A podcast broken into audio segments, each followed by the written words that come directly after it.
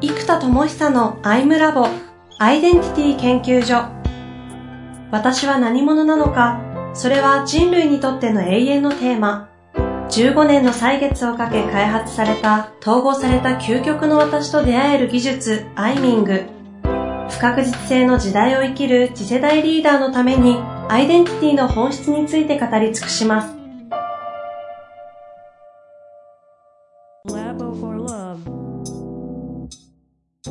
こんにちは、遠藤和樹です。生田智久のアイムラボアイデンティティ研究所。生田さんよろしくお願いいたします。はい、よろしくお願いいたします。さあ、今回も、えー、今月引き続き3回目ということで、メタバースの回と言っても過言ではないような感じになってきているんですけども、はい。改めてなんとなくこうメタバース、メタバーシティ、そしてメタバーシティからの、まあ、大きくランドとバレーとして今まで言ってきたものがこうされていくような話とかも、ちょっとか分かってきたんですけど、世の中で言われているメタバースみたいなのって、ちょっとさっきウィキったんですけど、ググったんですけど、うん、あの、要は SF 作家みたいなとこから生まれている現実世界と仮想世界の境界線領域がないよねみたいな、なんかそういう話っぽい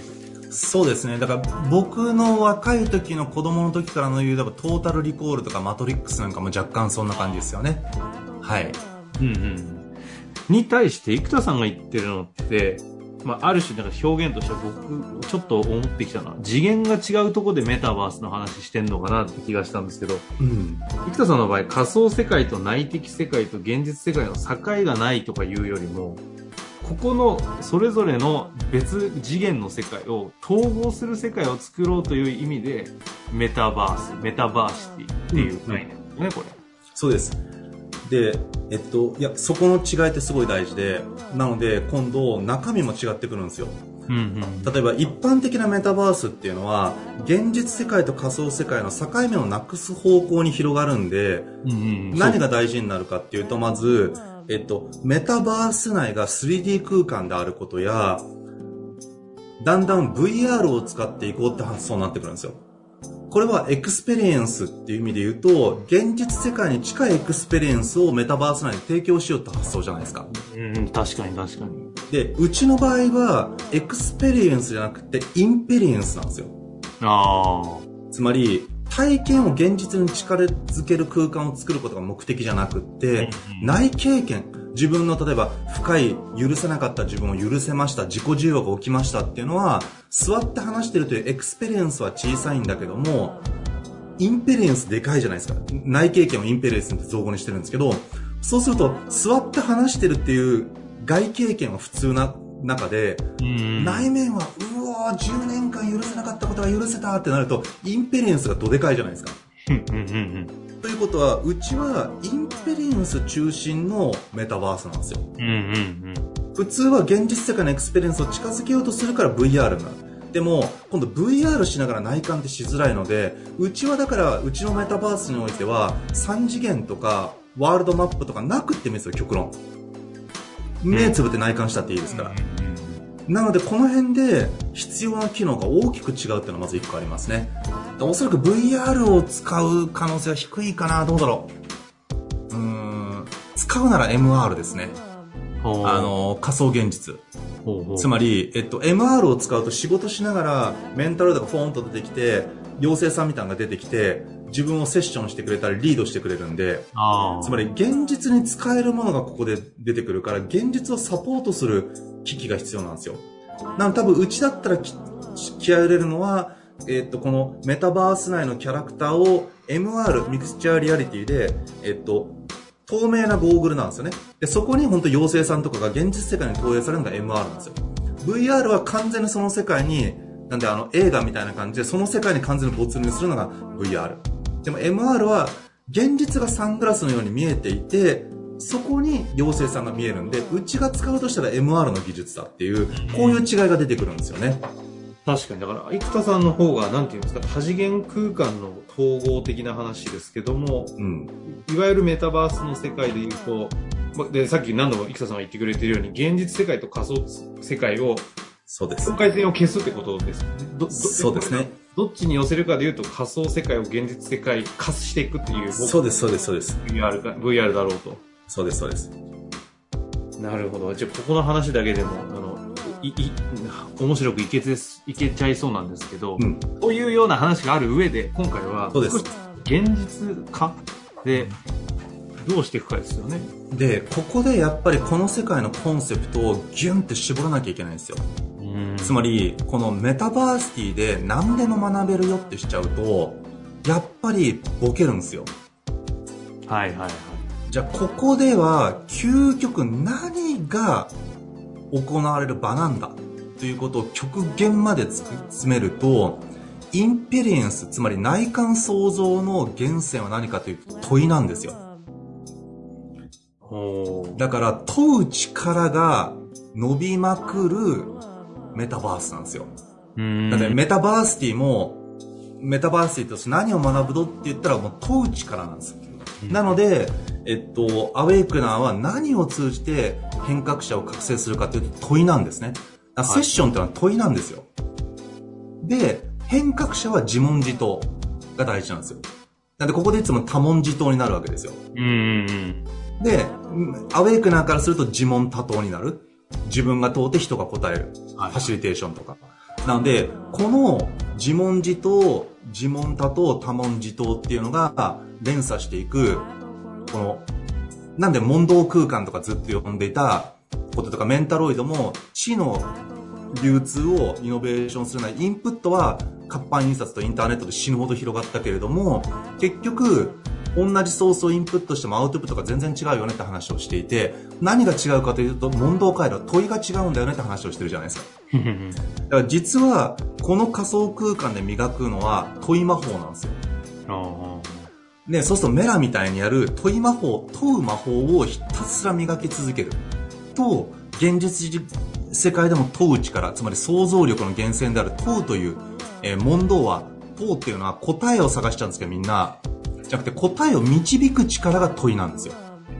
なんで答え探しじゃなくて答えを導く力である問う力そのものがこのメタバースティで磨かれていく。で、ここでやっぱりメタバースっていうコンセプトに引っ張られすぎて、何でもかんでもになるとやっぱりアイデンティティが崩壊するんで、圧倒的な USP にたった一個集中すべきなんですよ。ってなるとやっぱり問う力。ここに戻ってきて、そうするとコンセプトが全ての人に問う力を、みたいなコンセプトになるんですよ。なるほど。なんで、アウェイクナーは究極問う技術。で、えー、っと、えー、その、イノベーターも、自ら問う技術、周りに問う技術なんで、自問自答の技術なんですよね。ああ、そっかそっか。ウェイクフルネスパパークの、そうそうそう、イノベーターも。結局問う力が高い人がイノベーションを起こせるんですよ。何も問わずに社会の流れに乗ってるんだったら問わなくていいんですよ。確かに。イノベーターっていうのは本当にこの流れなんだっけなって問う人しかイノベーターにならないんですよ。だから問う C2C スクールなんですよ。だから C2C スクールでずっと言ってたのが、実はこのメタバースの概念の中で言うとそうなんですよ。なるほどね。そうなんですよ。で、ここで USP で問う、すべての人に問う力をというようなキャッチコピーになるようなところが、このメタバーシティ、メタバーシティ、まあ、メタバース。の、うん、まあ、生田さんの、なんだこれ、えっ、ー、と、と、教育のメタバースかね。教育、ね、教育コンセプトですね。はい。メタバースという中においての USP は問いだと。うん、で形になってくるとさらにここからカスタマーサクセスとかの話でいくとどういうカスタマージャーニーも含めてですよね。そうですね。まさにでそうなるとまず、えっと、問う AI としてのメンタロイドちゃんが問う AI としてもともとコンセプティングしてるんでこれが1個ルートとしてありますとでもう1個はやっぱりですねインサイトマップなんですよ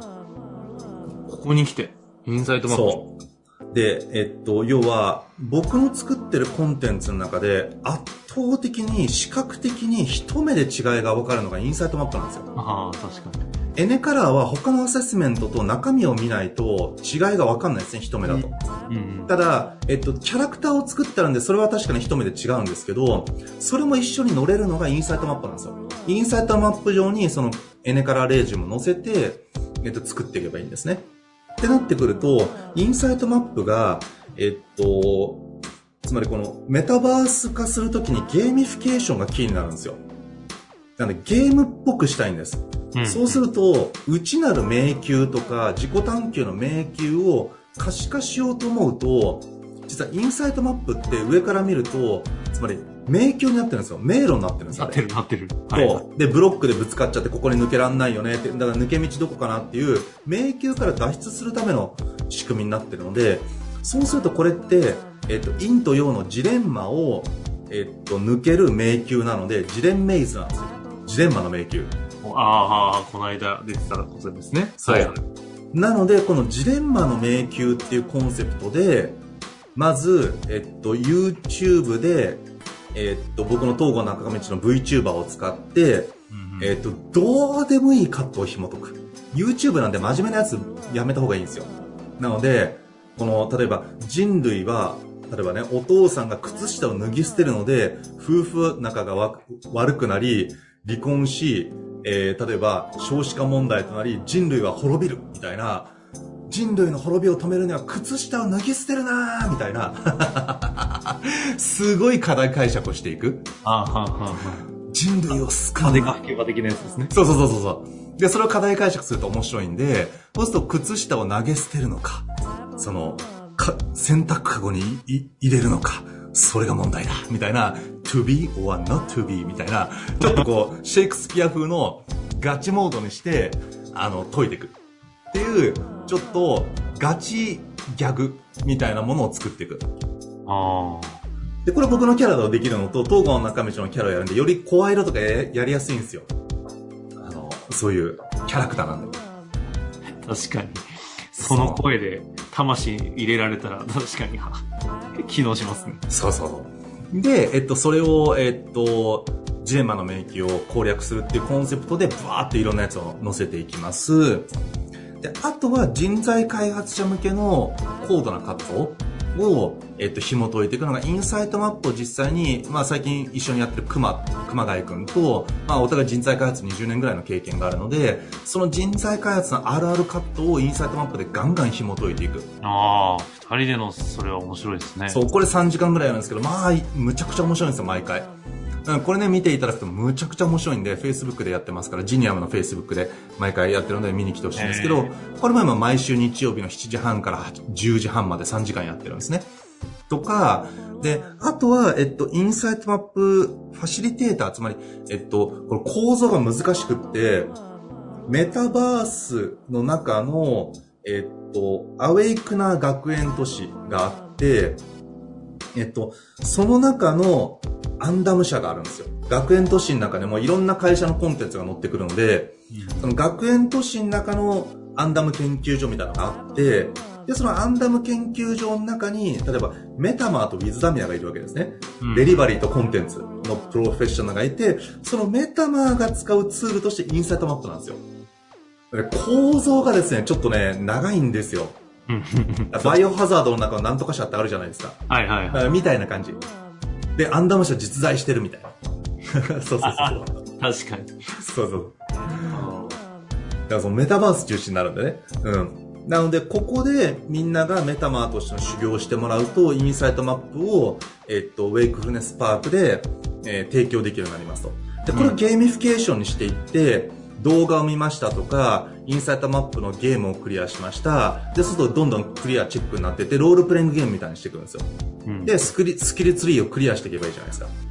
で、それをできればほぼ自動でスクリツリスキルツリーをクリアしていって、一定レベルでいくと先輩メタマンから審査があって、それをクリアすると、例えばインナーツアーズで、えっと、ウェイクフルネスパークでデビューできますと。うん。で、これをもう、僕らが一応その講義が最初入りますけど、極力自動化して展開する。っていうモデルを今考えてるんですね。なんでゲーミフィケーションにします。ただその時に結構各論で言うと、そこにまずフォーカスするのはインサイトマップを軸に。そうです。やっていくと。つまりメタバースの入り口からアウトプットまで、つまり、えっ、と、えっ、と、メタバースのコンセプトのエコノミーの形成があるので、経済活動が完結するところまで、で、アイミングとかやるとね、技術的にむずすぎて、売れないんですよ、いきなり。で、仕事にできるようにするためには、ツールが7、8割側の成果を出すものじゃないと無理なんですよ。そうすると、えっと、例えばロブロックスなんかも、ゲームを作るプラットフォームがあって、マイクラみたいにゲームが作れるので、そのツールで作ってるから絵も綺麗だし、そのゲーム内のクオリティが崩れないじゃないですか。うん、絵が下手な人が作ろうとなんだろうと一定レベルのクオリティになるんですよ。だから、ツールが7、8割方の成果を出さないと C2C ってできないんですね。で、インサイトマップはもうかなりよくできてるんですよ。ネガティブだけもポジティブだけもいかないようになってるし、システムとプロセスが明確にあるんで、だからメンタルとかセッションやりやすいんですけど、なので、もうインサイトマップに特化して、えっと、この学園として学んで、えー、ウェイクフネスパークで提供する。で、ここでマネタイズできますと。で、ここでまず月収20万、30万ぐらい、ここだけで飯を食える人を5人とか10人とか増やしていくんですよ。なるほど。でそうするとメタバースだけで、えっと、どれだけお金が流れたかとか、どれだけ支払いが増えたかっていうのをどんどんどんどん増やしていって、ここでもう専属で働いてる人が10人になりました、20人になりましたと。この人数をどれだけ増やせるか。はい。YouTuber モデルというか。そうです、そうです。クリエイターたちがこれだけっていう基準が出てくると、うん、一気にインパクトしますもんね。そうです。で、これ若い人だったら20万あればいけるんで、大人だとやっぱり4、50万必要になっちゃうじゃないですか、ちょっと。確かに。で、若い人で20万と全然あるなと。で、なんでもうここをね、どんどんみんなが実現できるように、で、えっと、僕以外に今講師も熊もいるし、だからもうね、この学園都市は、もうね、毎日講座がありまくって、むちゃくちゃ磨かれる空間になってていいんですよ。で、もうひたすらクリアしてって、ひたすら提供して、で、えっと、ワンオンワンブートキャンプと呼んでるんですけど、ワンオンワンセッションを例えば60件クリアしたら、えっと、インナーツアーズの、えー、試験が受けられますよとか。うんうん、こういうの全部仕組み化して、もう本当にゲームの流れにしちゃう。で、えっと、なんかビジネス経験がありますとか、大手企業のマネージャーやってましたって人とかだったら、経験値があるので、経験値ボーナスを例えば、ね、なんか500経験値足していくと、本当は60件やんなきゃいけないんだけど、20件でいいよとか、これはなんかその人の最初のステータスをヒアリングしたり、技術を判断して、えっと、一定レベルその、なんだろう、あのゲームとかもブーストするアイテムあるじゃないですか。はいはい。あんな感じのものを用意するとか、そうなんですよ。なるほどですね。まあ、ここから、うん、メタバース、メタバースの概念から見たときの、じゃあ USP をあえて問うって言ったときに、このカスタマージャーニーからこのサクセスをインサイドマップにフォーカスして、そこからアウェイクネス、学園都市ですかね。で、そうですを学び、そこでウェイクネスフル、ウェイクフルネスパークのそのイノベーターへの支援というところで、サクセスして2、30の金額を作れるっていうところをまず一巡回すっていうところがまず。そうです。そこをさっさと100人ぐらいまで持っていきたいですよね。でも結構現実的にすぐいけそうなですね。そう。100人ってたった2000万でですよ、売り上げ。ってなると、全然売れるんですよ。だって、その、インサイトマップを12回セッションで、例えば10万だったら、業界的な破格じゃないですか。それをたった200人売れれば2000万なんですよ。で、それはメタマーのマーケットなんで、うちのマーケットじゃなくて。ができればいいんで、意外とすぐできるんですだからメタバースって、監禁されてここだけで飯食える人が生まれるっていうのがメタバース世界の夢なんですよ。でも、まだまだ少ないんですよ、それができてるところって。でも、うちの場合はそれがもう、リアルビジネススキルじゃないですか、今って。ワンオンワンって。だから、意外とすぐできる可能性があるっていう、いやいや、本当そうですね。今までの放送ってやってきた土台も全部あるんで。そうなんですよ。いや、繋がりましたね。ちょっと、ここはカスタマージャーニー見えたのすごいですね。この、ね、この壮大なコンセプトから。で、インサイトマップもあるし、アプリも作ってるし、メンタロイドもインサイトマップだ。全部インサイトマップ基軸で、メタバースの一体験を、インサイトマップで始まりからアウトプットまで一個完結させちゃう。ああ。うん、いろいろ派生させずに。まあでもそこから本当にやろうとすると、学研都市の方では、先ほど、まあ厳しいといったアイミングだったり、うん、思っていけば、そうそうそうそう。ありますからね。そういうことなんですよ。で、ここで稼げれば、この学園として学び続ける人も出てくるんですよ。うん。で、どんどんランクが上がっていくと、その給与も上がっていく仕組みにしてあるんですね。で、ここも極力自動化したいんで、もう内部で完結するモデルに今設計してるんですよ。で、そこはちょっと機能しないかもしれない。と、と、当然、こちらが運営側になるんで、運営が入ってマネジメントしなきゃいけないことも出てくると思うんですけど、基本的なその、できるだけ内部の人同士で、先輩メタマーが、例えば2ランク以上上のメタマーに審査してもらってください、みたいな。で、3人で審査すれば、1人だとブレが出るんですけど、3人が例えば80点以上出したら OK だよとか。そういうふうにブレが少ない、えー、っと、仕組みをどんどん作っていけば、成り立っていくじゃないですか。っていうのを、えー、っと、今、どんどん作っていってますね。ということで、一つのね、うん、具体の話を思いっきりしていただきましたが、最後、今月はラストになるんですけれども。今度、えっと、インサイトマップもまたマニアックなので、もう一歩マーケットに寄らなきゃいけないんですよ。え？なんかまだありましたっけ？ここを次回話しましょう。あら俺知らないんだよ。はい。まあ、ということで今日のところ一旦終わりたいと思います。ありがとうございました。はい、はい、ありがとうございます。